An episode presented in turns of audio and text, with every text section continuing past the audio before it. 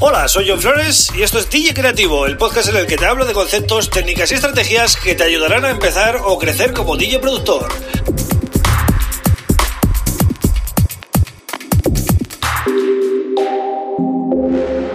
Hola, bienvenido, bienvenida a DJ Creativo. Mi nombre es John Flores y este es el episodio número 37 del podcast. Hoy voy a empezar un, bueno, un ciclo especial, ¿no? De efectos de audio y vamos a ir eh, em, cada día, pues, viendo un poquito qué tipos de efectos de audio nos vamos a encontrar tanto en los DAOs principales como eh, también en el software de eh, o en el hardware de DJ, ¿no?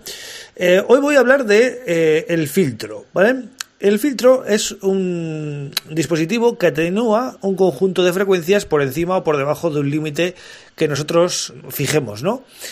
Esto se llama eh, frecuencia de corte, o bueno, eh, cut-off frequency, ¿no? Lo vais a ver como cut-off frequency en inglés, eh, sería algo así como frecuencia de corte. Es en el punto donde atenúa las frecuencias de un sonido, ¿no? Bien, los filtros más comunes son el low pass filter, es decir, filtro pasa bajo, Band Pass Filter, filtro pasa banda y High Pass Filter, eh, filtro pasa altos.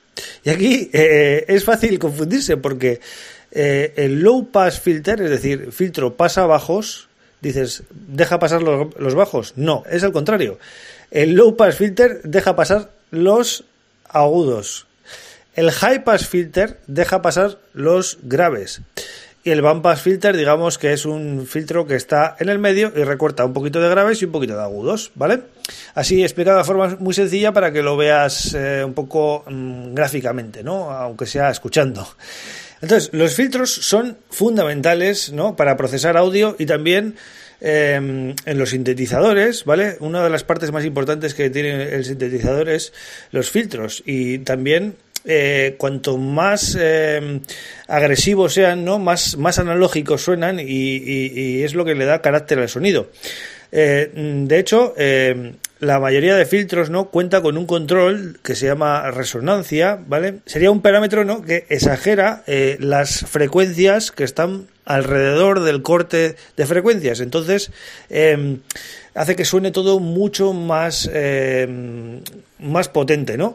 Entonces es fundamental, ya os digo, eh, usarlo en sintetizadores, en, en cualquier tipo de material para darle un poquito de carácter, ¿vale? Y también para hacer recortes, lógicamente, eh, que, son muy necesarios ¿no? a la hora de producir.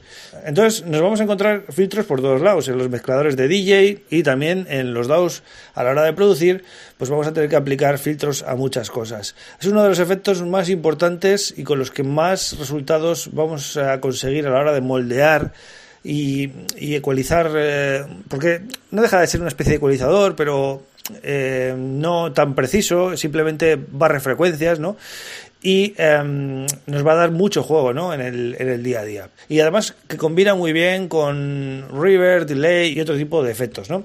Hay sintetizadores míticos ¿no? de Moog em, que destacan precisamente por los filtros que tienen, ¿no? que son muy muy potentes y entregan un sonido muy cálido, muy, muy enérgico. No, no todos los sintes eh, consiguen unos filtros Em, igual de ponentes, ¿no? Tenéis que fijaros mucho a la hora de, seleccionar nuevos sintetizadores que tengan ese, ese carácter, ¿no?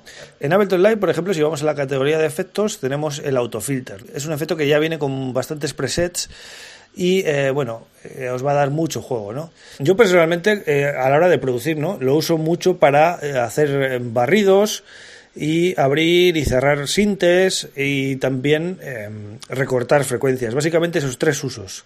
Los filtros que siempre para sacarles partido hay que grabar automatizaciones con ellos, ¿vale?